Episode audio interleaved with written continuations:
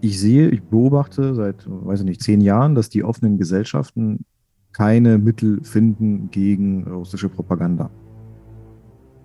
Wir sehen das alles und äh, trotzdem kommt unser Diskurs nicht weiter und diese Propaganda kann eigentlich nach einer kurzen Schockstarre ungebrochen weiter wirken und das überrascht mich schon. Ich begrüße euch heute am 29. Juli 2023. Es ist Tag 519 des russischen Krieges gegen die Ukraine.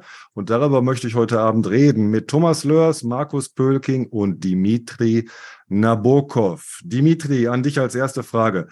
Okay, wenn wir heute mit Aktuellem einsteigen und erst einmal Nawalny-Girkin besprechen? Alles ist okay für mich. Und man hört mich jetzt gut, weil ich mich getraut habe, an diesem Regler hier zu drehen.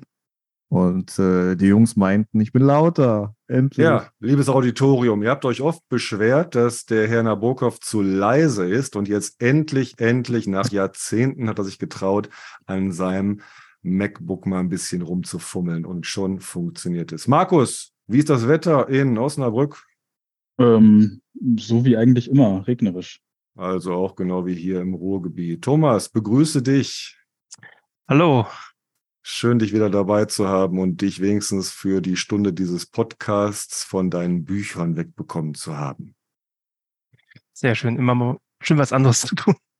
Beim letzten Mal haben wir über den letzten russischen Patrioten gesprochen, Igor Girkin, den es dann letzten Endes auch jetzt erwischt hat. Und er sitzt zwar relativ komfortabel, wie man hört, aber jedenfalls in Haft, wo er auch bis September auf keinen Fall rauskommen wird aus der Untersuchungshaft. Und dann schauen wir mal, wie es weitergeht.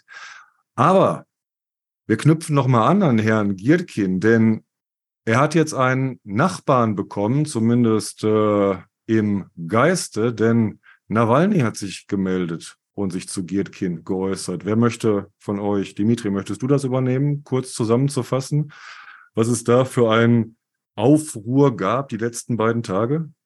Ja, genau, es war am 25. Das ist schon zwei Tage her auch schon wieder. Ne? Ähm, ja, Nawalny hat sich gemeldet und hat ja ein Tweet und Thread abgesetzt, der sich anhört wie eine Verteidigung von Gierken, ist aber komplizierter. Und da sind sehr viele Punkte, die ähm, ja, die zu Reibereien geführt haben, die fragwürdig sind. Es, es entstanden ganz hitzige Diskussionen auf Twitter.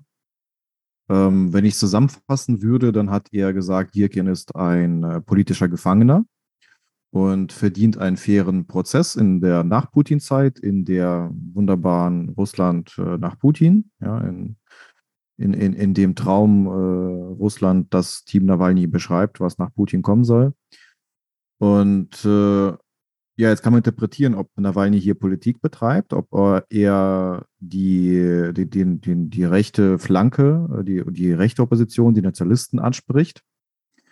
Ähm, oder er, ob er sich einfach ähm, ja seine Stellungnahme abgibt zum Fall Gierken. Man weiß es nicht genau. Man, man weiß ja auch immer nie genau, ob das wirklich er ist oder nur seine Pressesprecherin oder einer aus seinem Team. Ähm, aber nehmen wir mal an, er ist es.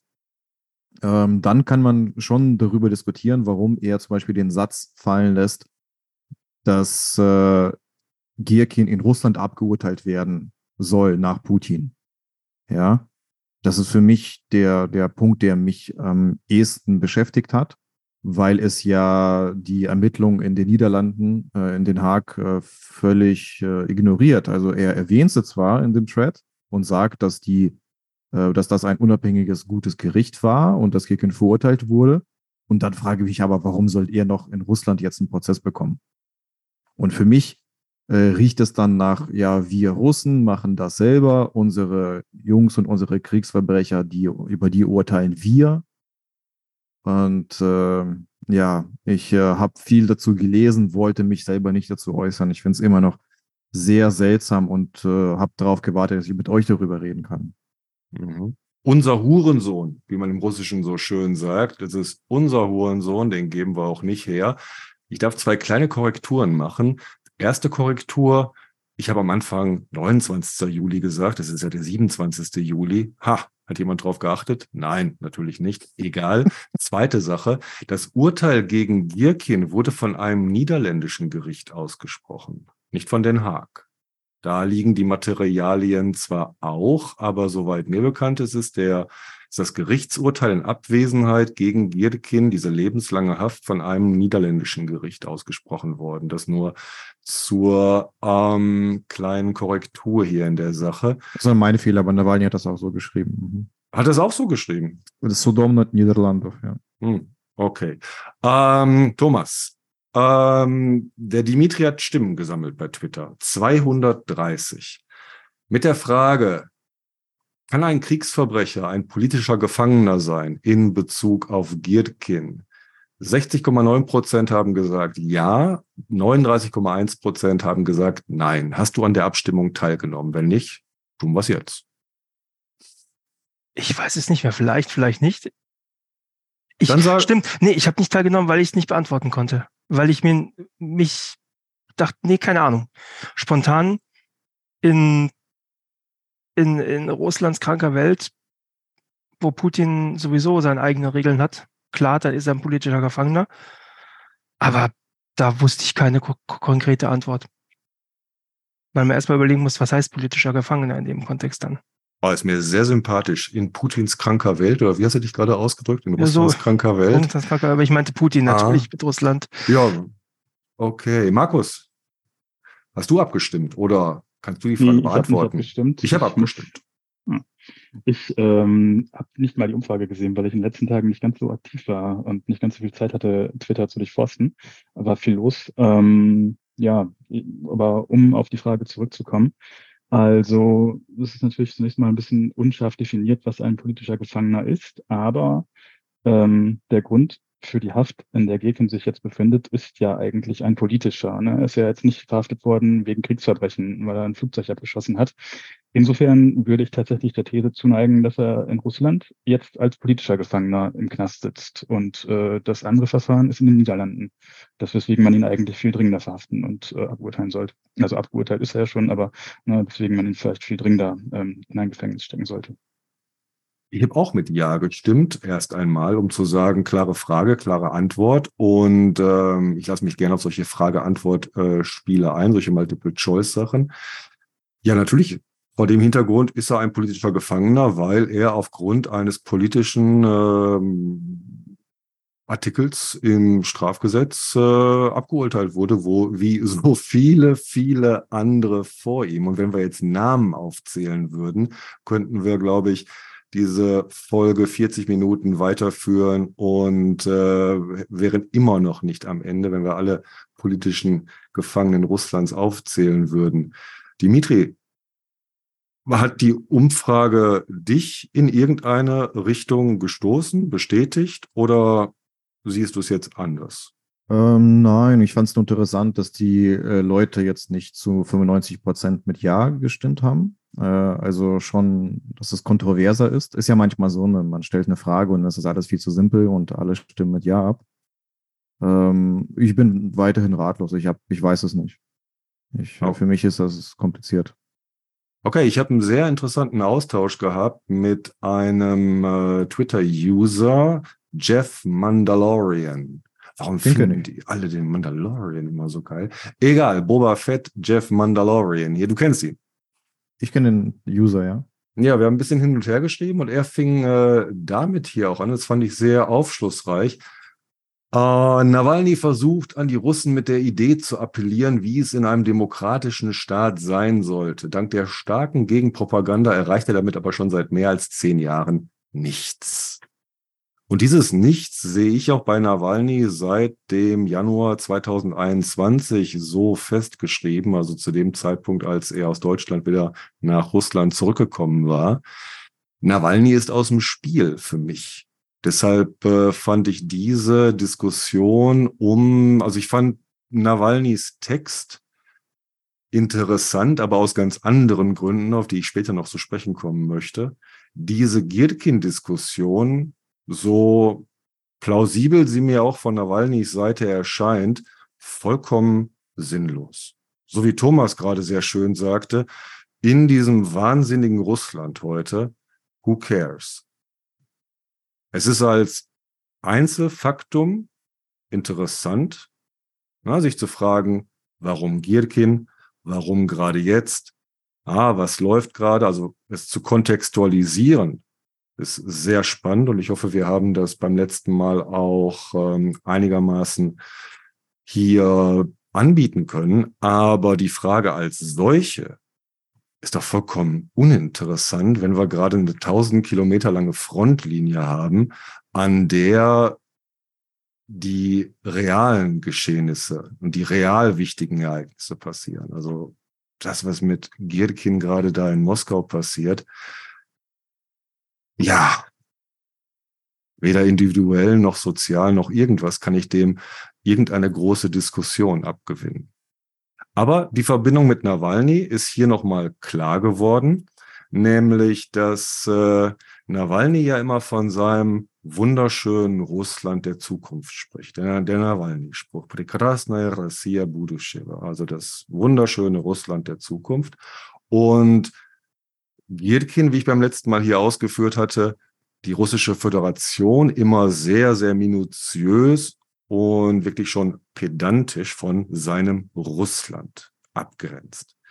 Beide, Nawalny und Girkin, sind Russlandromantiker. Und sie beziehen sich in ihrer Tätigkeit auf ein Russland, was es so noch nicht gegeben hat und aller Wahrscheinlichkeit auch in Zukunft nicht geben wird. Daher Luftnummer, das Ganze. Da hätte ich vielleicht gleich mal eine Frage. Tun Sie das eigentlich ähm, konkreter ausfüllen, wie dieses Russland der Zukunft aussehen soll? Äh, tun sie ja. Klar, also stell dir im, im Grunde, wenn man es in einem Satz erwähnt, ein ganz normales Land. Ein ganz normales Land wie Spanien, Frankreich, Deutschland, Polen, Tschechien eins ist. Äh, so ein Russland. Ja, wenn man dann ähm, das näher erläutern möchte, dann halt Rechtsstaatlichkeit, äh, Subsidiaritätsprinzip, Gewaltenteilung, Meinungsfreiheit, das alles. Hm, da kann ja keiner was dagegen haben. Außer die Eliten, die oben regieren. Ja, aber ich finde, das ist so ein unpolitischer Idealismus. Wir möchten, was möchtest du für ein Land haben? Ich möchte ein gutes Land haben. Wie soll der Staat funktionieren? Er soll gut funktionieren. Nee, das ist mir also auch vom Team Nawalny bis heute alles zu unscharf und bestätigt mich immer wieder in meiner Skepsis ihnen gegenüber, also dem gesamten Team Nawalny ist eher mit exzellenten Investigativjournalisten als mit angehenden Politikern zu tun zu haben. Also politisch habe ich noch nie in Bezug auf Russlands Zukunft irgendetwas gehört. Also die erste politische Frage, die ich immer habe, ihr wisst es, die Testfrage, die neue Testfrage seit Beginn der Invasion, keine Atomwaffen. Das wäre doch mal so eine schöne politische Position, Aufgabe der Atomwaffen. Klar, mach sie dich nicht unbedingt mit populär, ist aber von bestechendem Realismus und äh, piekst genau in die wunde Stelle. Jetzt mal von Föderalisierung und solchen Sachen mal ganz zu schweigen. Und äh, aber es läuft natürlich an der Stelle ein bisschen Gefahr, dass es eine Äußerung für ein westliches Auditorium sozusagen ist. Ne? Und wenn man jetzt Nawalny und seinem Team unterstellt, dass sie irgendwie schon noch daran glauben, dass sie in Russland politisch mal eine Rolle spielen könnten, dann müssen sie ja ein russisches Auditorium ähm, letztlich adressieren. Und da müssen sie natürlich dann äh, irgendeine Art von Rhetorik entwickeln, die da zumindest mal irgendwann mehrheitsfähig sein könnte. Ne? Deswegen widert man sich ja vielleicht auch so ein bisschen jetzt an Gierken, an das Lager an. Deswegen ne, gibt es ja immer wieder mal auch so diese, ähm, ja, ich sag mal, nationalistischen Ausreißer in der Rhetorik. Ich weiß jetzt nicht, wie wirklich, äh, wie groß russischer Nationalismus für das Team Nawalny wirklich äh, irgendwie als, als Topos ist. Aber sie haben ja ab und zu mal Äußerungen, die auf jeden Fall in der Gesellschaft ein gewisses Anwiderungspotenzial haben. Ne? Und ich glaube, ich habe mir vorhin auch gedacht, ja, ähm, das ist jetzt irgendwie, klingt das ein bisschen ausgehöhlt, wenn man sagt Rechtsstaat, normaler Staat, Gewaltenteilung und so. Aber ich glaube, es ist eigentlich aus einer russischen Perspektive auch so neu und so unspektakulär, dass man vielleicht tatsächlich solche Schlagwörter im Diskurs auch einfach erstmal etablieren muss, um die Leute darauf zu bringen. Das kann ja was Vernünftiges sein. So ein äh, ganz biederer Nationalstaat, der eingebettet ist in Systemen von anderen Staaten. Das ist ja, glaube ich, irgendwie aus der äh, russischen Historie ganz, ganz weit weg und auch so aus dieser ganzen ähm, Romantik, die solche Leute wie Gierken vor sich herschieben und natürlich auch ganz weit weg von Überlegungen, die in, Putins Kreisen getätigt werden über das Land. Ne? Also ganz weit weg ist ein gutes Stichwort. Das würde ich bei beiden auch genau so sehen. Nawalny wie auch Gierkin sind ganz weit weg und jetzt sind sie es physisch auch. Normalerweise beschäftige ich mich mit den Sachen, die von Nawalny kommen, gar nicht mehr. Ich weiß nicht, ob es bei euch anders aussieht.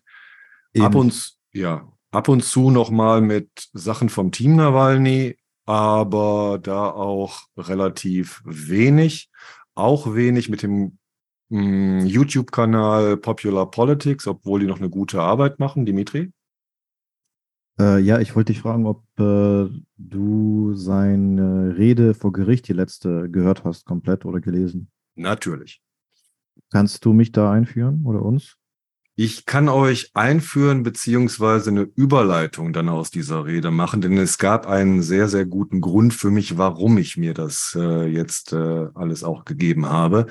Nawalny hat in seiner Rede vor Gericht Juri Lottmann zitiert. Und das ruft jeden Philologen in Deutschland auf den Plan, denn Juri Lottmann ist einer der bekanntesten Semiotiker der Tartuffe-Schule in Estland und Namensgeber des Instituts, an dem ich in Bochum studiert habe. Lottmann, eine ganz große Nummer hier an der Slavistik in Bochum. Ich gehe da nicht weiter auf Details ein. Wer mag, kann das gerne mal in die Suchmaschinen eingeben. Da wird man sofort fündig, wer dieser Juri Lottmann war und was das Ganze auch mit der Bochumer Slavistik zu tun hat. Und das musste ich mir natürlich geben. Nawalny zitiert Lottmann. Ich habe nur einmal seit der Invasion erlebt, dass sich hier der, der Sohn von Lottmann im längeren Interview über den Tod der russischen Kultur geäußert hat. Das ist ja mal auch dieses Thema, ach, lass uns die Kultur oder von dem Krieg trennen, habe ich wirklich mal gehört zu Beginn der Invasion. Also irre, irre. Von einer Russischlehrerin. Ich meine, die wirtschaftlichen Interessen sind verständlich, aber egal. Und äh, das war sein Sohn, der Sohn von Lottmann. Und jetzt zitiert Nawalny Lottmann. Ich dachte mir, wow, was von ihm hat er denn jetzt zitiert? Und ähm, von Lottmann hat Nawalny übernommen, der Mensch hat zwei Beine, ein Gewissen und seinen Intellekt. Und der Mensch muss alle drei Sachen nutzen. Wenn der Mensch nur eine der drei Sachen nutzt, kommt er nicht weiter. Er muss alle seine drei Sachen nutzen. Das stellt Nawalny hier in den Mittelpunkt seiner Rede, seiner Rede um Wahrheit, seiner Rede, in der er im Grunde genommen Dimitri, aber jetzt auch Nawalny as always uns präsentiert. Und dafür bewundere ich ihn auch für diese konsequente Rhetorik, äh, die nie schwächer geworden ist, dass er, wie im Englischen man hier Motor Mouth sagt, immer wieder sein Ding runterspielt. Das ist hier kein Gericht mehr und äh, das ist ein Land, was auf Lügen aufgebaut ist. Und er hat jetzt hier nochmal daran erinnert, dass äh, Menschen diese drei Sachen zusammenbringen müssen. Ich fand das sehr interessant, dass die beiden Beine da auch noch dabei waren. Weil ich mir dachte, Beine, die können natürlich auf die Straße gehen, die können aber auch sagen, wir gehen jetzt ins Exil. Ja, die große Entscheidung. Should I stay or should I go? Und beides wird mit den Beinen entschieden. Dann Gewissen und Intellekt, beide Sachen auch.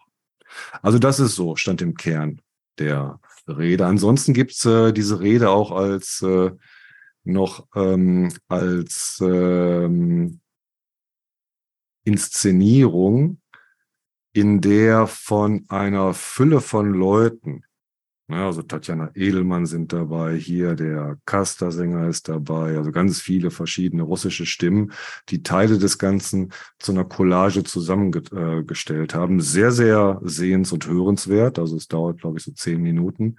Schaut es euch an bei YouTube, wenn ihr es noch nicht getan habt. Lohnt sich wirklich, wenn ihr dem im Russischen. So, sollten wir in könnt. die Show Notes packen. Ja, mache ich sehr gerne. Sehr, sehr gerne. Kommt es mit rein.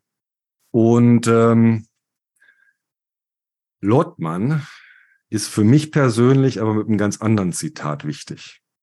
Und wenn ihr erlaubt, ich habe hier mal in meinen Archiven gewühlt und eine meiner, ich glaube, es war wirklich meine erste Universitätsmappe, die ich gekauft habe, so ein schwarzes Mäppchen, so sieht die auch mittlerweile aus.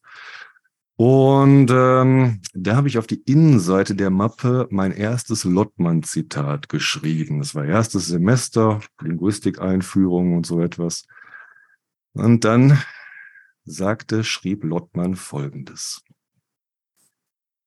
Eine gewöhnliche sprachliche Mitteilung, die alle Regeln der lexikalischen und grammatischen Markiertheit erfüllt, die in sprachlicher Hinsicht korrekt ist und nichts beinhaltet, was dem Inhalt nach nicht möglich ist, kann trotzdem eine Lüge sein. Und mit euch möchte ich heute den Rest des Abends über Leute reden, die professionell lügen. Leute, die professionell lügen, die sprachliche Mitteilungen produzieren, die lexikalisch korrekt sind, die grammatisch korrekt sind, die nichts beinhalten, was nicht möglich ist und trotzdem gelogen sind. Wir möchten reden heute nämlich über ein deutsches Thema, und über russische Propaganda in Deutschland, die von Menschen getragen wird, die das sowohl auf Russisch als auch auf Deutsch machen. Also, Brückenbauer zwischen der deutschen und russischen Propaganda. Und da haben wir im letzten Jahr, glaube ich, alle Aha-Momente gehabt, wie gut verwurzelt und entwickelt diese Netzwerke in Deutschland sind. Thomas, hat dich das auch überrascht? Oder ähm, hast du dich zurückgelehnt und gesagt, ich habe es euch doch immer gesagt?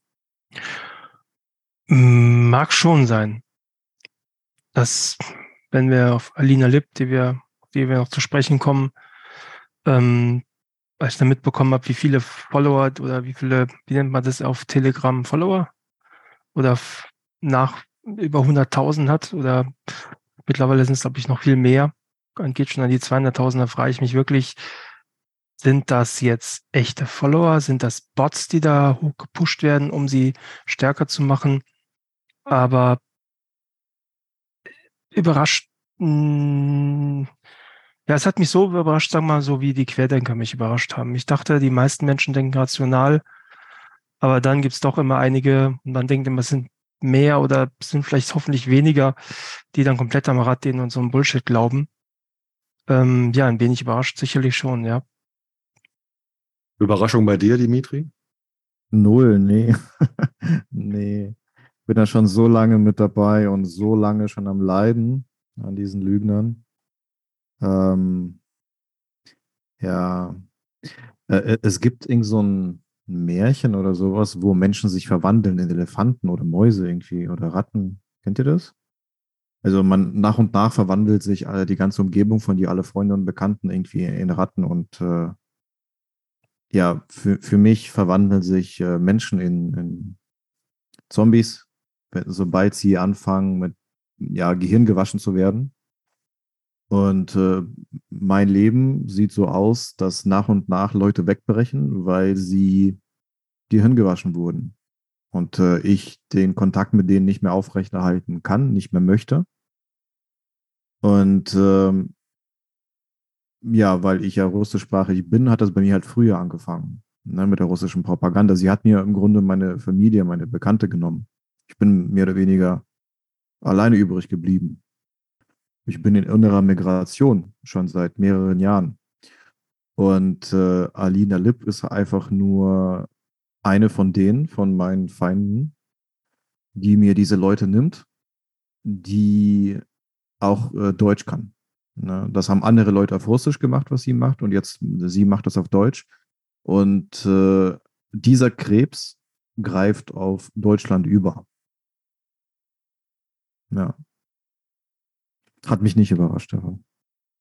Und eine sehr emotionale Angelegenheit, auf die ich auch noch zu sprechen kommen wollte heute, auf die Frage der Emotionen in dem Ganzen. Bei dir ist es mehr als nur Unbehagen. Äh, ja, also ich folge ihr nicht und äh, ich möchte das auch alles nicht äh, verfolgen. Ich möchte das alles nicht genau wissen. Ich weiß, wie das alles funktioniert. Ich weiß, wie die das machen. Ähm, ich versuche, die Leute zu erreichen, die sonst ihre Opfer werden könnten. Mit einer Art Gegenpropaganda oder wie auch immer du meinen Blog bezeichnen willst. Mit Aufklärung. Schau mal, ich muss sagen, dass es mich in gewisser Weise erstaunt hat, vielleicht nicht so sehr überrascht, aber erstaunt, weil ich äh, mich in dem Zusammenhang äh, zum ersten Mal auch mal wieder auf eine neue Art mit meiner deutschen Umwelt beschäftigt habe, für die ich mich, wie ich glaube ich in einigen Folgen hier schon einmal andeutete, nicht immer so sehr interessiert habe, was vielleicht auch bei Philologen nicht so selten vorkommt. Und äh, mich gerade in Bezug auf Russland von vielen Dingen auch abgekapselt hatte. In der Zeit von, sagen wir mal, Anfang der 2000er bis dann äh, 2014 weil äh, ich mir das alles nicht mehr geben konnte. Diesen ganzen Kitsch, diese ganze Schmiererei. Davon aber nicht so persönlich betroffen war wie du, familiär. Aber Markus, wie ist es bei dir? Warst du überrascht? Wo können wir dich einsortieren? Oder hast du das auch schon länger verfolgt? Weil der Thomas sagte ja auch schon, eigentlich ist 2022 vielleicht gar nicht der richtige Anfangspunkt. Die Pandemie. Das fängt ja mit dem Querdenken 2020 an. Wie ist es bei dir gelaufen? Ja, bei mir ähm, gab es schon einen Überraschungsmoment, das ist aber ein bisschen anders gelagert. Also grundsätzlich, dass es diese Netzwerke gibt und dass sie extrem ausgeprägt sind. Das konnte man, vielleicht ist das auch gar nicht der richtige Aha-Moment, wenn man es mal irgendwann historisch aufarbeitet. Vielleicht geht es auch noch weiter zurück. Für mich ist es aber alles schon seit 2014 irgendwie offen zutage getreten, ne? als sich diese Querfront-Versuche gebildet haben, als plötzlich so, ja, ich sag mal, alle Leute, die irgendwie versucht haben, mit alternativen Meinungen ähm, Geld zu machen, Schrägstrich irgendwie Reichweite zu erzielen, als die sich plötzlich alle wahnsinnig für den Maidan und dann anschließend auch für den russisch-ukrainischen Konflikt, faktisch ja Krieg, der sich dann angebahnt und dann auch eskaliert ist, interessiert haben. Und alle ne, von Ken Jebsen über Nachdenkseiten, keine Ahnung, wen es da alles gibt, sind dann ja alle irgendwie in dieses Kreml-Narrativ, äh, sind da alle drauf aufgesprungen. Und ähm, du hast gemerkt, die kriegen halt schon groß Reichweite und es verfängt bei vielen Leuten irgendwie. Und es ging ja auch eigentlich bis in wirklich etablierte Diskursformate. Ne? In Talkshows saß Gabriele Krone-Schmalz als die große Russland-Expertin, weil sie mal vier Jahre da war, äh, Ende der 80er, Anfang der 90er und sicherlich mal irgendwann ein fundiertes Studium absolviert hat. Seitdem aber dann irgendwie viel Wandel in Osteuropa auch verschlafen hat, der, der seitdem stattgefunden hat. Ne? Und du hattest ja eigentlich bis zum 24. Februar 2022, wenn du nicht zu genau hingeguckt hast, eine ergebnisoffene Situation und es konnte alles möglich sein. Konnte schon sein, dass die Amerikaner schuld sind, konnte schon sein, dass da Faschisten in Kiew eine Rolle spielen, konnte schon sein, dass Russland sich nur verteidigt und von der NATO angegriffen fühlt, konnte schon sein, dass da im Donbass russischsprachige Menschen diskriminiert werden. Das konnte alles irgendwie so sein, wenn man nicht zu genau sich mit den Fakten beschäftigt hat. Und es ist ja in unserer Öffentlichkeit bis in weite Kreise auch immer wieder so offen gelassen worden. Und dann hast du ja eigentlich am 24. Februar 2022 das Moment, dass alle Menschen, die diesen ganzen Kreml-Duktus immer vertreten haben und propagiert haben, eigentlich ad absurdum geführt hat und gezeigt hat, ihr habt es falsch eingeschätzt und ihr habt eigentlich bis zuletzt zum Teil auch sehr, äh, ja, krass einfach nicht verstehen wollen, was passiert in Russland, was bedeutet dieser Truppenaufmarsch, ne, was ist dieses Regime Putin eigentlich für ein Regime? Ihr habt da irgendwelche romantischen Ideen gehabt, ihr habt vielleicht einfach nur diesen Konflikt instrumentalisiert um euren persönlichen Anti-Amerikanismus ein Vehikel zu geben, ähm, keine Ahnung, welche Motive, ne? vielleicht auch aus irgendwelchen psychologischen Motiven, siehe die Kinder der Angriffskriege, über die wir gesprochen haben. Und das alles ist ja mit dem 24. Februar 2022 in sich zusammengebrochen. Und mich überrascht, dass einige der Akteure damals, ne, zum Beispiel auch Krone Schmalz, kurz zu Kreuze gekrochen sind und gesagt haben, oh, ich habe mich vertan. Äh, das, was Russland da getan hat, den nicht zugetraut, zerstört alles, macht alles irgendwie hinfällig. Und ein paar Wochen später oder ein paar Monate später fangen sie aber eigentlich an, da weiterzumachen, wo sie vor dem 24. Februar, äh, wo sie am 24. Februar aufgehört haben, ne, machen einfach so weiter. Und das überrascht mich, dass es äh, trotzdem ob schon äh, alles offensichtlich zutage getreten ist an diesem Tag. Und auch danach, wir sehen ja, wie Russland Krieg führt. Wir sehen ja, was es in der Ukraine anrichtet. Wir sehen ja eigentlich auch, wie es mit seiner eigenen Gesellschaft umgeht, wie es seine eigenen Leute in diesem Krieg treibt und es ganz egal ist, wie hoch die Verluste sind. Wir sehen das alles. Und äh, trotzdem kommt unser Diskurs nicht weiter. Und diese Propaganda kann eigentlich nach einer kurzen Schockstarre ungebrochen weiter wirken. Und das überrascht mich schon. Warum gibt es so einen Markt dafür? War meine Überraschung. Denn ich habe mir im Vorfeld unserer Folge heute, unseres Gesprächs heute, Alina Lipp natürlich im Original gegeben, was äh, für mich jetzt kein Spaß war, weil das auf der einen Seite die klebrige Soße ist, die wir alle kennen. Der Genozid, also schon auf einer würde ich sagen, immer noch sehr, sie ist 28 oder 29 jetzt, so auf so einer jungen deutschen Art. Also sie erzählt jetzt nichts von Reptiloiden, lässt auch die äh, genmanipulierten Biokampfgänse außen vor, sondern bleibt mal bei diesen Geschichten. Äh, Krim ist russisch und im Donbass machen die ukrainischen Nazis einen Genozid. Und äh, muss dann feststellen, dass es dafür aber einen enormen Markt gibt. Und wir haben jetzt festgestellt, dieser Markt hat sich äh, 2014 in der Form begonnen zu stabilisieren, zu konsolidieren, so wie, so wie wir ihn heute vor, vor Augen haben. Kann man das so sagen? Also mit der Annexion der Krim und dem Beginn des Krieges im Donbass äh, haben wir diese Situation. Wann wurde Trump Präsident? 2016, ne? Ja. Genau, ja. Also haben wir so dieses Zeitfenster 2014, 2016, 2015, dann die äh, viel beschworene Flüchtlingskrise, das große Attentat in äh, Paris Ende 2015 und dann 2016 Putschversuch in Istanbul, also nur mal um diese Zeit so ein bisschen zu kolorieren, worin sie sich so insgesamt. Und da formiert sich das Ganze jetzt hier. Thomas, ähm, welches Klientel sprechen die jetzt hier an, so eine Alina Lipp?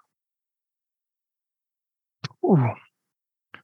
Mit deinem journalistischen mhm. Blick auf Leute, die an Nachrichten orientiert sind oder an sicherlich ganz klar die Menschen, die auf jeden Fall sagen, äh, ja, die Mainstream-Medien, die lügen uns ja nur an. Ich weiß nicht, ob man das noch weiter drehen soll im Sinne von, von der Politik wird alles vorgegeben. Das finde ich dann doch schon extrem übertrieben. Da muss man schon wirklich abgedreht sein, um sowas zu glauben. Aber dass man vielleicht zumindest meint, die etablierten Medien, ARD, ZDF, vielleicht im, Vor im Voran, die sagen uns nicht die Wahrheit. Die sind so nah an der Macht, dass sie doch eigentlich eins zu eins das sagen, was die Regierenden meinen. Und uns quasi für dumm verkaufen wollen oder eine gewisse Meinung uns aufdrücken wollen. Die ja, und dann, Hinterfrager, ne? Ja, ja, hinterfragen, recherchier mal. Das Argument habe ich so häufig gehört. Guck ihm, steht im Internet. Aber das intellektuelle Niveau dieses Auditoriums in Deutschland ist doch relativ gering. Also jetzt mal hier konkret auf Alina Lipp, bevor wir jetzt mal mehr auf ihre Person auch eingehen, würde ich gerne nochmal bei der ähm, bei der Form und Qualität dieser Art von Propagandatexten bleiben. Ich habe mir jetzt äh, eine Teilnahme von ihr auf einer Konferenz angesehen, die so langweilig war, wie eine russische Konferenz nur sein konnte. Sie erwarten in den nächsten Monaten 100.000 äh, Einwanderer aus Deutschland. Bin gespannt. Wir gehören nicht dazu. Ah, aber wenn sich einer heute Abend doch mal dafür interessiert, dann kann er bei Alina gucken. Das war aber sehr, sehr langatmig und öde. Dann äh, eine Selbstvorstellung, die ja recht semi professionell war, so ein Handyvideo, wo sie ein bisschen was über sich erzählt. Dann ähm, ihre Dokumentationen, die sie da inszeniert an der Front. Also alles wirkte auf mich so, ja, okay, aber jetzt so ein, so ein Burner-Niveau ist das auch nicht. Also das kann, klar, ich mache jetzt nicht den, den Vergleich mit der Champions League der russischen Propaganda im ersten Kanal oder so etwas, aber doch schon eher amateurhaft. Und da habe ich mal, ja, das intellektuelle Niveau des Klientels in Deutschland, gerade was Russland angeht, ist aber auch nicht so riesig. Oder, oder, oder ist das nur mein subjektiver Eindruck? Ich sehe das genauso wie du. Also ich habe das immer ähm, auch so, so, empfunden, weil gut, ich habe 95 angefangen, mich professionell mit Russland zu beschäftigen und dann auch gemerkt, dass äh, in Deutschland einerseits du mit Russland immer durchaus Interesse wecken konntest, das Interesse aber oft sehr oberflächlich war, was sich übrigens auch darin zeigt, dass äh, in den letzten 25, 30 Jahren die Zahl der Leute, die hier Russisch lernen, so wie wir das jetzt getan haben, also Thomas äh, und ich zum Beispiel. Markus, du Ukrainisch oder Russisch auch? Äh, ich kann, ich habe auch angefangen, Russisch zu lernen im Zuge, spreche äh, und beherrsche es aber deutlich schlechter als Ukrainisch. Ne? Also lesen und passiv geht wohl, äh, spreche mhm. ich aber halt bei weitem nicht so geläufig. Okay, aber wir haben es alle gelernt, auch im Zuge unserer, äh, unserer universitären Jahre. Und das, also es ist, ist überschaubar, das Niveau, wie viele Leute hier auch Russisch lernen wollen. Also eher ein seichtes Niveau. Markus, würdest du meinem Eindruck da zustimmen? Du hast dich intensiver mit der LIP-Propaganda beschäftigt. Ja, genau. Und ähm, mich macht das auch so ein bisschen sprachlos. Also, ähm, weil als du vorhin nach der Zielgruppe gefragt hast, habe ich mir so gedacht, ne, für viele ähm, Protagonisten, die wir kennen, die auch schon seit Jahren kennen, für viele Plattformen, habe ich eine relativ klare Vorstellung, welche Zielgruppe sie adressieren. Bei Lip ist mir das eigentlich nicht so klar, tatsächlich. Also ähm, sie ist ja eigentlich auch erst mit dem Krieg wirklich groß geworden. Ne? Vorher hatte sie zwar auch schon so ihre Social-Media-Kanäle, hat so ein bisschen äh, Influencer-mäßig von der Krim was berichtet und so, das ist aber alles sehr klein geblieben. Und dann hat sie ja ganz plötzlich kurz vor Kriegs, also vor Beginn der Vollinvasion, äh, den Konflikt im Donbass für sich entdeckt und ist dann da auch direkt hingefahren und hat äh, ja sich da irgendwie in Donetsk auf dem Weihnachtsmarkt amüsiert und den Leuten erklärt, dass ja eigentlich gerade Genozid herrscht. Und ähm, ja, dann war sie plötzlich ähm, mit dem Thema präsent, ist dann sehr schnell sehr reichweitenstark geworden und ähm, im Grunde, wenn man so will, ein Kriegskind dann aber geworden, ne? weil das ihr eigentlich erst wirklich viel Reichweite, viel Aufmerksamkeit beschert hat. Und ähm, ich frage mich trotzdem, wer bei wem das verfängt, weil ihre Nachrichten, die sie zum Beispiel auf Telegram teilt, also ich habe mich letztes Jahr eine Zeit lang sehr intensiv mit ihrem Telegram-Kanal beschäftigt.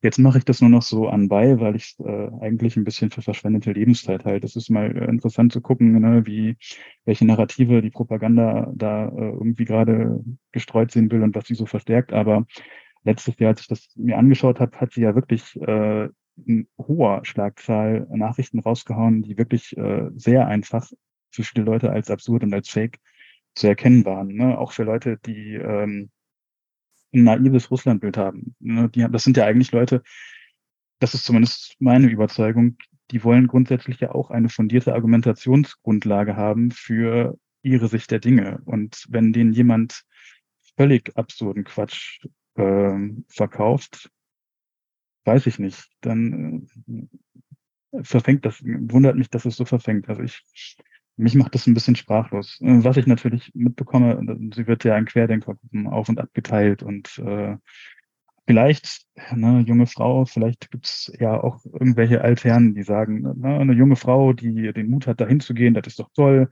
ne, sieht äh, einigermaßen hübsch aus und geht dahin, hat Courage, das gefällt uns. Schön, dass da mal jemand hingeht, der abweicht von dem ganzen Mainstream Zeugs, das uns die ganze Zeit hier über öffentlich-rechtlichen in der Tageszeitung in die Ohren fliegt. Vielleicht ist das eine Zielgruppe, I don't know. Also mich macht das ein bisschen sprachlos, aber auf jeden Fall das Faktum, dass sie äh, einfach ja sehr viele Follower hat. Und also männliches Querdenker-Klientel 40 aufwärts, die jetzt im Zuge der aktuellen Ereignisse in ihr querdenkendes Universum auch noch Russland einfügen wollen auf seichte Art und Weise. Ist eine Unterstellung von mir. Ich habe keine mhm. Ahnung, ob es stimmt, aber ich habe auch sonst keine Ahnung, wer das für voll nimmt. Weißt ich kann mir vorstellen, warum Leute Nachdenkseiten lesen. Ich kann mir vorstellen, warum Leute chronisch Schmalz folgen, weil wenn man jetzt irgendwie pro-russisch argumentieren will, dann kriegt man da ja durchaus mit Fundament was an die Hand, was einem jetzt erstmal jemand dekonstruieren muss. Und der braucht ja ein gewisses Fachwissen, das hat nicht jeder. Aber bei Alina Lipp ist das ja alles irgendwie, äh, sorry, so ein Quatsch, den die da verbreitet, überwiegend. Ähm, da weiß ich nicht, wer sich davon Mehrwerte hofft. Vielleicht Leute, die einfach nur ihre Meinung bestärkt sehen wollen. Aber auch die müssen ja irgendwann merken, dass es da Widersprüche gibt und dass Dinge teilt in, in einer Schlagzahl äh, zum einen gar keine Prüfung zulässt und dass er eben auch Dinge teilt, die äh, häufig ja auch erwiesermaßen falsch oder absurd waren in der Vergangenheit zumindest. Also Alina Lipp, jetzt, ich sagte es, glaube 29 Jahre mittlerweile, gebürtig aus Lüneburg, südlich von Hamburg, dann in Hannover fünf Jahre für die Grünen aktiv und dann die Hinwendung zum russischen Querdenkertum. Russischer Vater, der auf die Krim gegangen ist, weil er die schlimmen Verhältnisse in Deutschland nicht mehr ausgehalten hat. Die Mutter ist, glaube ich, mit ihr jetzt auch aus Deutschland weg. Und sie ähm, lebt schon länger erst auf der Krim, dann jetzt berichtet sie aus Donetsk. Und gegen sie läuft ein Strafverfahren in Deutschland welches sie auch zum Teil ihrer mythischen Biogra Biografie gemacht, ihrer, äh, äh, ihrer Legende gemacht hat, dass sie als verfolgte Person jetzt nicht mehr nach Deutschland kam. So, Markus, ich glaube, äh, zusammengefasst, habe ich was vergessen? Mm, nee, eigentlich nicht. Das ist im Grunde so, ja, ihre Erzählung. Sie ist dann zwischendurch kurioserweise nochmal nach Deutschland zurückgekehrt und hat hier dann irgendwie so 2020 äh, an den im Umfeld der ersten Querdenker-Demos eine Rolle gespielt. Da gibt es dann irgendwie Selfies von ihr, wo sie mit äh, irgendeinem prominenten amerikanischen Impfkritiker auftritt und sowas. Also da war sie nochmal kurz hier, hat das scheinbar auch irgendwie für sich als äh, Thema erkannt und definiert. Und dann ist sie wieder zurück nach Russland. Und dann war, äh, ja, ich sag mal, Funkstille, bis sie ganz plötzlich aus irgendwelchen Gründen den Konflikt im Donbass als Thema erkannt hat. Das war Kennedy Jr. übrigens. Ja, genau. Äh, der Original Kennedy sagte, ich bin ein Berliner und sein Kennedy-Nachfahre sagt, ich bin ein Querdenker. Genau. Ja, das äh, ist das Bild mit Alina Lipp. Ich bin darüber gestolpert, dass sie angibt, nicht russischsprachig aufgewachsen zu sein in Lüneburg. Und jetzt 2023 auf dieser unglaublich langweiligen Einwanderung aus Deutschland nach Russland Konferenz, aber ein sehr akzeptables Russisch spricht. Ein so akzeptables Russisch, dass ich, äh, wenn sie das wirklich in den letzten, sagen wir mal, acht bis zehn Jahren so gelernt hat, sage Respekt. Da hat jemand sehr viel Arbeit in seine Sprache gesteckt. Wenn sie das vorher schon sprach, was ich aber auch vermute, dass das durchaus übertrieben sein kann. Deutschsprachig wird sie aufgewachsen sein, aber sie wird auch mit Russisch Kontakt gehabt haben. Dann äh, frage ich mich auch jetzt hier, ähm, also sie ist besonders, weil sie ja in beide Richtungen sprachlich wirkt. Und das äh, ist ein Sonderfall. Das haben wir sehr, sehr wenig. Die meisten haben dann doch eine Hauptrichtung. Und bei ihr ist jetzt, ja, sie äh, macht nach wie vor ihre Erstrichtung, also erzähle die Geschichten einem deutschsprachigen Auditorium, nimmt aber auch russischsprachig jetzt teil an den Sachen in der Ukraine, in den, in den besetzten Gebieten oder auch in Russland selber. Und meine Frage mal hier in die Runde, Markus, bei dir beginnend. Ist das Mädel dumm? Bitte um Verständnis für meine patriarchalische Ausdrucksweise, aber die mag meinem Alter geschuldet sein. Und ich habe mich das gefragt, weil ähm, wir ja über Gierkin geredet haben, einen waschechten Idealisten. Wir haben über Nawalny heute geredet, einen absoluten Gewissenstäter auf Gedeih und Verderb. Und jetzt haben wir so eine Alina Lipp. Wir wissen von der Champions League der russischen Propaganda, dass die alles vollkommen mal zurechnungsfähige Leute waren. Also zumindest bis zum 24. Februar 22. So jemand wie Solovyov, ja, der Chefpropagandist in Russland, der ein vollkommen normaler Typ war, mit vollkommen normalen Wertvorstellungen, mit einer Villa in Italien und einem schönen Leben da und fertig und das alles einfach macht, weil er es kann und unglaubliches Geld dafür bekommt. Alina Lipp bekommt auch Geld, keine Frage, aber natürlich nicht in dem Ausmaße, wenn vielleicht sogar aber auch beachtlich. Sie wird ihre Verbindung ja auch zu Russia Today haben. Ist das eine etwas dümmliche Idealistin, Markus? Zurück zu dir. Ähm, das ist schwer für mich zu sagen. Also, und äh, das muss ich jetzt ja mal sagen, das kann man ja letztlich auch online nachvollziehen. Ich habe sie mal eine gute Stunde interviewt für einen Text. Ähm, das Gespräch ist auch noch auf Band. Ähm, trotzdem wir eine Zitatautorisierung äh, vereinbart haben, durfte ich nur sehr wenig letztlich aus dem Zitat, äh, aus dem Gespräch zitieren. Das kann ich, glaube ich, sagen. Und ähm, ja, was, nein, ich, ich will jetzt nicht zu sehr in die Tiefe gehen, weil sie eben eine Gesprächspartnerin auf einer professionellen Ebene war. Ähm, ich glaube aber, äh, ich glaube nicht, dass sie dumm ist. Das will ich jetzt, das glaube ich nicht. Sie hat studiert, sie hat sich äh, engagiert und sowas und ähm, sie ist entweder vielleicht naiv, das kann sein, oder sie gibt sich manchmal naiv mit Kalkül und ist dann aber eigentlich sehr gerissen. Das sind, glaube ich, so zwei Zugriffe, die, die ich mir vorstellen kann, die vielleicht auf sie zutreffen. Oder sie hat sich einfach in eine Sache verrannt und kommt da jetzt irgendwie nicht mehr raus und hat es vielleicht auch noch nicht gemerkt. Mhm. Also studiert, also studiert und engagiert sagt, musste ich äh, verstehen, dass ich nochmal präzisieren muss. Also für gerissen hältst du sie schon. Und das ist, glaube ich, sie weiß, was sie da tut. Also das gerade, gerade in diesem also, Selbstvermarktungssinne. Genau. Und ähm, es gibt ja so ein paar Dinge, sie ist ja zum Beispiel in dem Text, der dann aus unserem Gespräch entstanden ist, auch Stellung nimmt, äh, ganz kurz wenn man sie mal dabei entlarvt, dass sie Fake News postet. Und das hat sie vergangenes Jahr, gerade als die Invasion losging, in sehr hoher Schlagzahl gemacht. Ne? Da hat sie geschrieben, Kharkiv ist gefallen, die ukrainische Armee kapituliert, Odessa wird gerade von den Russen erobert.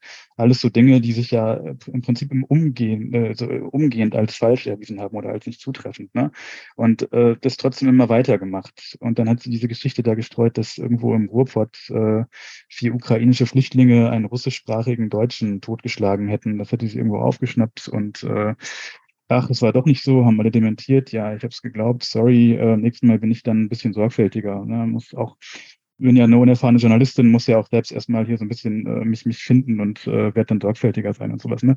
Und das sind ja scheinbar Lip Bekenntnisse, um mir diesen Wortsitz gerade mal zu erlauben.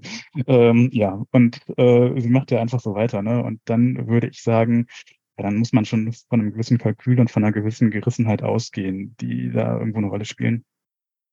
Okay, dann lass mich da präzisieren, was ich mit dümmlich auch meinte. Der Content. Also die Art der Darreichung der propagandistischen Geschichten. Ich finde das alles unglaublich dünn. Also zumindest in dem Rahmen, in dem ich es mir jetzt angeguckt und angehört habe, finde ich es äh, ja, wie wir gerade sagten, wer, wer, wer ist jetzt wirklich das, das Klientel? Also wen spricht das jetzt wirklich an, Dimitri? Ja, darf ich Thomas überspringen in der Reihenfolge und gleich zu meiner Bewertung kommen? Natürlich, ähm, natürlich. ähm, genau, du sagst ja die, der Content, ne? Und ja. äh, ähm, der, wenn der Content ein bisschen simpel ist, sag ich mal, ja, dann äh, liegt es daran, oder ich vermute, es liegt daran, dass sie analysiert hat, dass ihre Follower äh, halt so sind. Ja, das ist halt der Content für ihre Follower. Mhm. Das ist jetzt nicht, äh, sind nicht die FAZ-Leser und oder die Zeitleser, ja. Ähm, ich glaube auch, ich bin aber 40 plus nicht sicher. Ich glaube, die sind jünger. Ähm, Und äh, sie generiert einfach den Content für ihre Follower und der muss halt nicht hochqualitativ wertvoll sein. Ähm, er muss gut genug sein zum Wachsen und muss sie zufriedenstellen und denen das Gefühl geben, sie haben da was Krasses verstanden. Ja, sie haben da irgendwelche Insights bekommen ähm, und können jetzt irgendwie gegenüber anderen glänzen mit ihrem neuen erworbenen Wissen. Äh, ich äh, habe Schwierigkeiten damit, erfolgreiche Blogger äh, nicht ernst zu nehmen, weil das Blogging, wenn du dann mal hier Hunderttausende gehst und so, das ist schon ein äh, schwieriges Geschäft und das musst du können und das kannst du nicht, wenn du dumm bist. Also erfolgreiches Bloggen, da, mm, das kannst du nicht einfach so. Das ist nicht, äh, das musst du können. Das ist ein Handwerk, das ist schwierig. Und äh, sie kann es. Von daher hat sie zumindest da schon Intelligenz bewiesen. Wie, wie viel Ahnung sie von Politik hat, das sei dahingestellt, ja, von ihrem Thema, von dem sie bloggt. Ich glaube, das wirkt halt nur so. Ich kann es auch nicht konsumieren. Ich habe mich auch nur am Anfang mit ihr beschäftigt, äh, habe es aber schnell sein lassen, weil ich das einfach schwer ertragen kann. N nicht nur von den Lügen, die sie erzählt, sondern auch von dieser simplen, simplen Art. Halt, ne? Dann möchte ich gleich nochmal auf dich zurückkommen, wenn wir Thomas jetzt noch in die Frage eingebunden haben, der Bewertung der Qualität dieser Lippschen Lippenbekenntnisse. Ja, so viel kann ich da gar nicht mehr hinzufügen. Also eigentlich sind, ich will nur ein Beispiel mal rausgreifen. Ich gucke ab und zu mal in ihren Telegram-Kanal rein. Und als diese Kathedrale da in Odessa vor ein paar Tagen beschossen wurde mit russischen Raketen, ähm, da hatte sie sowas gebracht, es sei eine ukrainische Abwehrrakete gewesen. Die, und der Beweis sei, da war ein Foto damit zwei Fotos nebeneinander. Daneben war ein Foto, wo jemand in der Hand so kleine metallene äh, Würfelchen und das seien, ich habe es nicht mehr so genau gelesen, sei irgendwie nur in diesen Abwehrraketen drin. Mhm, und mhm. gut, da müsste man erstmal ein bisschen nachrecherchieren, ob das, das ist natürlich alles Schwachsinn, klar, aber da müsste man ein bisschen Arbeit reinstecken, wie ich merke, ich habe mir auch mal versucht, ein Buch von Thomas Röper zu lesen, der auch ein Propagandist ist für Russland und versucht dann die Sachen, die er da schreibt, zu widerlegen. Und ich merke, es kostet einiges an Rechercheaufwand, um das Hiet und Nagel, wie sagt man richtig, um, um es wirklich klar widerlegen zu können, und wirklich zu sagen, nein, das stimmt nicht, weil. Weil da steht eigentlich erstmal erstmal eine Behauptung im Raum. Und dann muss man erstmal den Griff finden, wo kann man da ansetzen, um jetzt klar belegen, das stimmt gar nicht. Und so macht sie es, glaube ich, auch. Sie schafft haufenweise Sachen einfach zu behaupten, die du aber so konkret erstmal nicht belegen kannst. Ein paar Details reinschwenken, die vielleicht noch stimmen könnten. Ähm, ja, sie, wie gesagt, wie, wie wir alle schon gesagt haben, sie ist schon dumm in ihrer Propaganda. Es sind wahnsinnig dämliche Tweets oder Texte, die sie da raushaut, die so offensichtlich gelogen sind, dass man sich überhaupt fragt, wer es überhaupt noch glauben soll. Aber wenn man dann mal konkret auf die Inhalte versucht einzugehen und konkret, ich will das jetzt genau beweisen, diese Kügelchen, diese metallenen Dinger da, die da, das ist, Bild kommt von woanders oder das ist nicht in dieser Rakete. Ich bin kein Raketenwissenschaftler, ich kenne mich mit Waffensystemen überhaupt nicht aus. Ich könnte das gar nicht auf die Schnelle überhaupt weder belegen noch widerlegen. Du sprichst einen Punkt an, auf den ich jetzt auch hinaus wollte, nämlich die Frage des Umgangs mit einem Phänomen wie Alina Lipp. Es ist ja ein Work in Progress, auch wenn dieser Progress sicherlich jetzt anders verläuft, als sich das Linotschka einmal vorgestellt hätte. Und auch äh, eine Rückkehr nach Deutschland ist sicherlich vorerst nicht zu denken. Und wenn, dann interessant, wie es wird. Denn erster Umgang, das ist hier bei Alina Lipp, finde ich sehr interessant, strafrechtliche Verfolgung. Also wir haben den ähm, Straftatsbestand der Billigung eines äh, Verbrechens und äh, wir haben es hier mit einem äh, völkerrechtswidrigen Angriffskrieg zu tun. Und ähm, da scheint ja eine juristische Grenze zu sein, die in Deutschland funktioniert.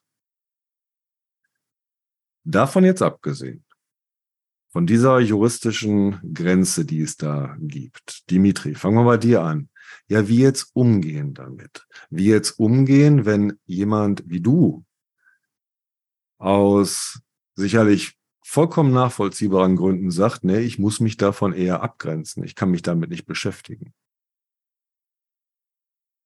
Äh, womit genau umgehen? Also meinst also du? Also ist, ist, jetzt, äh, hm? guck mal, eine, Umge eine Umgangsweise wäre ja ignorieren. Na, das ist ein bestimmter Markt, ein bestimmtes Marktsegment. Was, warum soll ich jetzt in dem Marktsegment noch rumwühlen? Ähm, also ignoriere ich das komplett. Ist das die richtige Umgehensweise damit? Ähm, nein, natürlich nicht. Also ähm, schau mal, ich sehe das so. Ähm, ich sehe, ich beobachte seit, weiß ich nicht, zehn Jahren, dass die offenen Gesellschaften keine Mittel finden gegen russische Propaganda. Ja. Ähm, sie wachsen, sie werden stärker, sie schädigen, sie untergraben unsere Gesellschaft und äh, wir nehmen das wahr, wir verstehen das, wir können aber nichts dagegen tun, weil wir eine offene Gesellschaft sind. Wir können nicht einfach Russia Today so zensieren, wie Russland äh, westliche Medien zensiert. Wir können nicht Feuer mit Feuer bekämpfen.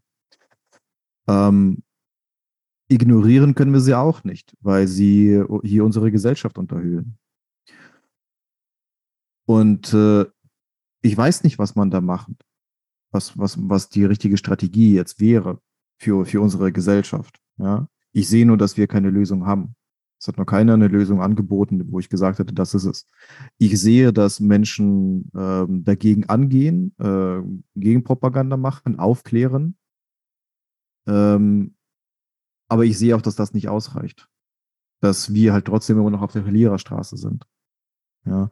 Wenn deine Frage jetzt ist, wie sollen jetzt die einzelnen Menschen damit umgehen, äh, muss jeder selber schauen. Äh, ich habe da, für mich ist die Antwort, äh, ich äh, verfolge das alles nicht. Ich kämpfe dagegen nicht an.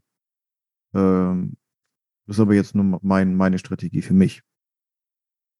Ja, also ehrlich gesagt, ich habe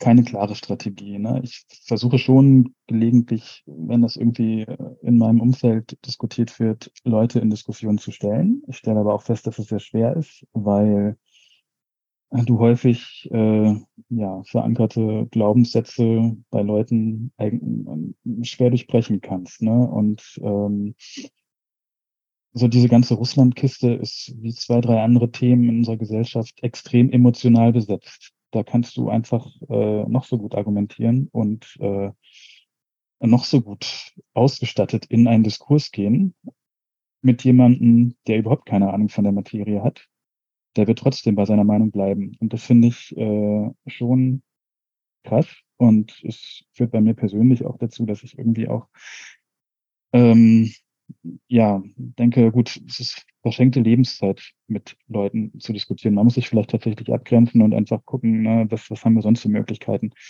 dem Ganzen zu begegnen.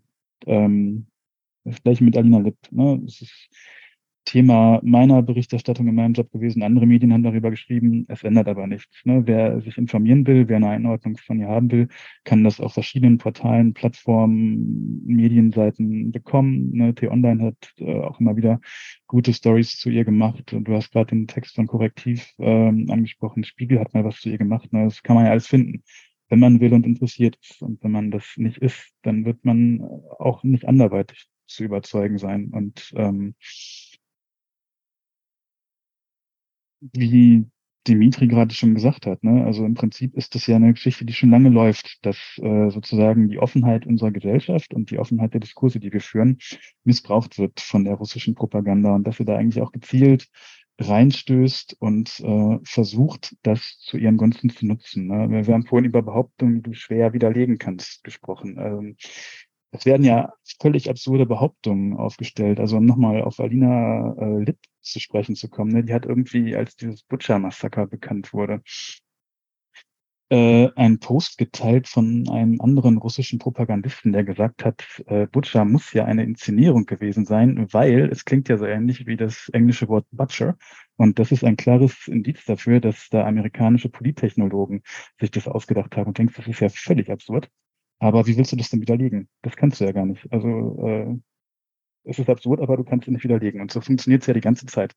Und äh, wenn man so will, wird da ja ein Stück weit die Aufklärung rückabgewickelt durch diese Technologie. Und ich glaube, es wird erst dann aufhören, wenn dieser Krieg vorbei ist, und zwar mit einer Niederlage Russlands. Und wenn das nicht passiert, dann wird es so weitergehen. Und äh, Russland ist besser darin, unsere Gesellschaften im Westen durch propagandistische Rhetorik zu zersetzen, als den Krieg in der Ukraine zu führen. Und äh, wir haben da kein Mittel dagegen und wir sind vielleicht auch einfach zu naiv in beiden Teilen der Gesellschaft.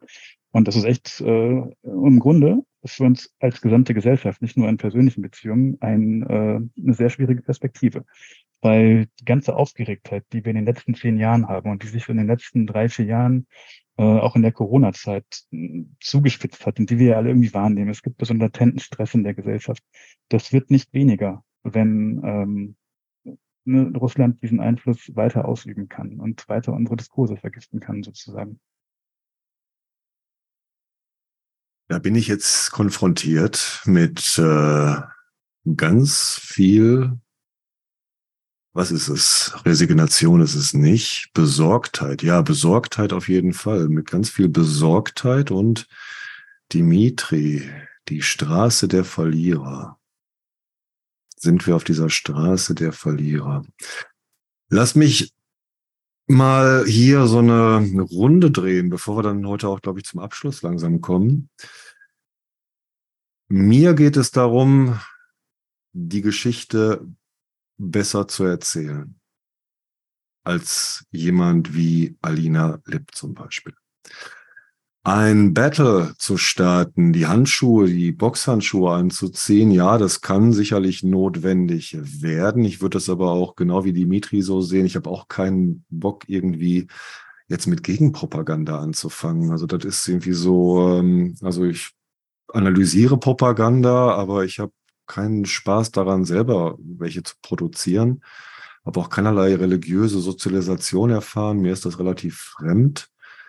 Daher aber mit Sicherheit die Herausforderung anzunehmen, die Geschichten, die wir vor Augen haben, besser zu erzählen als andere.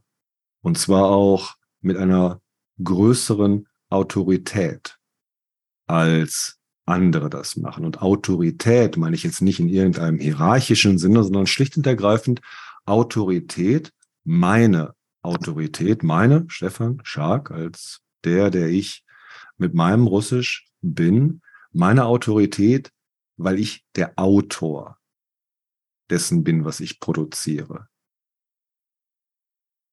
Und wenn Leute das überzeugt, dann ist es gut. Wenn sie das nicht überzeugt, dann ist es auch gut. Ich mache das nicht, um zu überzeugen, sondern ich mache das für diejenigen, wenn dann so gesehen, die lernen wollen. Da ist dann doch mein Credo als Lehrer der russischen Sprache irgendwo im Hintergrund sehr aktiv, ja, die das lernen wollen, die lernen wollen, sich mit dieser Geschichte auseinanderzusetzen, denn wir haben es hier mit einer großen Geschichte zu tun. Ich kann mich erinnern, Markus, bei einer unserer letzten Folge sagtest du ja, das, was wir hier beobachten, dann ist das Ganze historisch, weil es auf das Ende dieses Imper, dieser imperialen Restmenge jetzt hinausläuft, die wir heute russische Föderation nennen. Und das sehe ich auch so. Wir haben es mit einer großen Geschichte zu tun, mit einer großen fürchterlichen Geschichte zu tun, mit einer großen grausamen Geschichte zu tun, aber machen wir uns auch nichts vor. In der Fiktion finden wir alle diese großen, brutalen, grausamen Geschichten ganz hervorragend. Ja, zehn Jahre Vorbereitung mit Game of Thrones der Gesellschaft und jetzt sind wir in diesem Massaker mit drin, beziehungsweise beobachten es aus nächster Nähe. Und äh, unsere Herausforderung soll sein, diese Geschichte besser mit mehr Autorität zu erzählen. Und ich hoffe, ich habe euch dabei, weiterhin bei diesem Projekt. Jeden Fall. Frage. Wir haben jetzt über Alina Lipp gesprochen, weil die eine besondere Person, eine besondere Figur in diesem Spiel ist und äh, haben aber auch, glaube ich, noch ein, zwei andere Namen erwähnt. Alina Lipp, auf wen könnten wir in Zukunft weiter auch noch achten und eingehen? Wie heißt ihr Donetsk Body? Babadi? Mein, mein Namensvetter, Thomas Röper. Thomas Röper, der auch in beide Richtungen arbeitet, Russisch und Deutsch. Ne? Also sehr bemerkenswert. Thomas Röper. Dann haben wir noch diesen Günther Wagner, der so ein seltsames Pseudonym da hat. Äh, Gerd Even Ungar oder so etwas. Wie heißt der? Mhm. Ja. Ungar also auf jeden Fall. Bürgerlich irgendwie Günther Wagner und da ist er Ungar oder irgendwie so etwas. Mittlerweile soll der auch in Moskau sein. Auch arbeitet, glaube ich, in beide Richtungen, Deutsch und Russisch, soweit ich weiß, bin ich mir nicht ganz sicher. Wen haben wir noch, Markus? Also wenn wir jetzt hier uns den deutschen Markt angucken, ne, dann ist ähm, tatsächlich, glaube ich, Krone Schmalz schon weiterhin noch eine Playerin. Die bekommt ja jetzt zunächst auch noch so einen strangen Friedenspreis, wird immer mal wieder noch zu Veranstaltungen eingeladen und ähm, zum Glück nicht mehr in Talkshows, äh, sage ich mal so, ohne jetzt irgendwie äh, da sie in Recht auf Ausübung ihrer Meinungsfreiheit beschränken zu wollen, aber es führt ja einfach zu nichts, wenn äh, der Diskurs irgendwie immer mit einem Russland mit der 80er Jahre äh, geführt wird und äh, da kommen wir nicht weiter. Und deswegen ist es vielleicht ganz gut, wenn sie da nicht mehr so häufig auftritt. Ähm, keine Ahnung. Ja, dann gibt es, ähm, ich weiß ehrlich gesagt nicht, wie relevant sie jetzt noch sind. Sie waren in den letzten Jahren immer sehr reichweitenstark. Die Nachdenkseiten, die eigentlich mal aus so einer ja, neoliberalismuskritischen äh, Ecke gestartet sind und dann aber auch 2014 irgendwie äh, voll direkt mit dabei waren, ne, die ganzen Kreml-Narrative zu teilen und dann auch irgendwie direkt im Netzwerk mit Ken Jebsen waren und äh, den ganzen Leuten, wie sie heißen. Ne, das sind, glaube ich, schon noch ähm, Quellen, wo sich Leute informieren, die eben nicht nur diesen diese Gossip-Propaganda von Alina Lipp sozusagen haben wollen, sondern schon irgendwie ein bisschen fundierter ähm, ihre Weltsicht ähm, stärkt sehen wollen, was an die Hand bekommen wollen. Ja, und sonst, ne, also Du hast noch so Namen wie Warwick natürlich, ne? Alice Schwarzer. Die Emma finde ich übrigens richtig krass. Die Emma macht schon seit Jahren richtig krasse russische Propaganda und hat jetzt auch im letzten Jahr wirklich unsägliche Texte veröffentlicht. Ne? Das ist total schräg, dass äh, die mit ihrer feministisch-emanzipatorischen Geschichte irgendwie so stark äh, auf den Putin-Zug aufgesprungen ist. Das finde ich total krass. Ne? Und ähm, ja, Wagenknecht und natürlich können wir auch die AfD durchleuchten. Da sind auch ganz viele äh, gestalten im Umfeld der Partei und in der Partei. Aber ich würde es gerne noch ein bisschen, noch wieder äh, ein bisschen einengen und mhm. zwar mhm. auf die Personen, die wirklich äh, so in beide Richtungen als äh, so Korrespondenten und so etwas arbeiten, so in dem Bereich. Also Krone Schmalz, die große alte Dame, der Lasst uns Russland verstehen, Propaganda, okay. Wobei ich gar nicht weiß, äh, wie ist eigentlich ihr Russisch? Spricht die Russisch? Ja, die hat vier Jahre da gelebt, also sie muss es schon können. Ich weiß aber nicht, wie gut. Ich kann mich an einen Talkshow-Auftritt von ihr erinnern. Da hat sie der Talkmaster gefragt und sie sprechen Russisch. Und dann hat sie gesagt, Jagabariu und war total stolz, dass sie äh, diese beiden Wörter sagen konnte. Und äh, das hat man ja auch angesehen. Und ja. ich weiß nicht, was ah besser wird, keine Ahnung. Aber ein bisschen besser wird sie schon können. Also jetzt studiert, war dann vier Jahre da. Bin ich noch nicht mal so sicher, aber ich habe sie noch nie ja. Russisch reden gehört. Okay. Fällt euch noch jemand ein? Dimitri, Thomas, den wir in den Blick nehmen könnten? Schnell jetzt, nein, nee. Okay, Markus, du hast noch jemanden. Ja, dieser Never Forget Niki, ne? Äh, mit dem habe ich mich immer nur so am Rande beschäftigt. Aber ah, ja, der ja. macht sich ja auch sehr stark in der Sache äh, und ich weiß aber nicht, ob der einen russischsprachigen Hintergrund hat, ehrlich gesagt. Kann auch sein, dass er den nicht hat und nur in eine Richtung sendet. Er stößt aber jedenfalls in ein ähnliches Horn. Und diese, zumindest halt mit Wortspielereien, Never Forget Nikki, weiß ich nicht, ja. ob das Absicht war mit diesem, mit dieser slawischen, mit diesem slawischen Suffix. Okay. Dann lassen wir es erst einmal bei Alina Lipp und schauen, wann wir uns das nächste Mal mit diesem Phänomen beschäftigen werden. Vielen Dank fürs Zuhören. Ich bedanke mich bei Thomas Dimitri Markus und sage dann bis bald.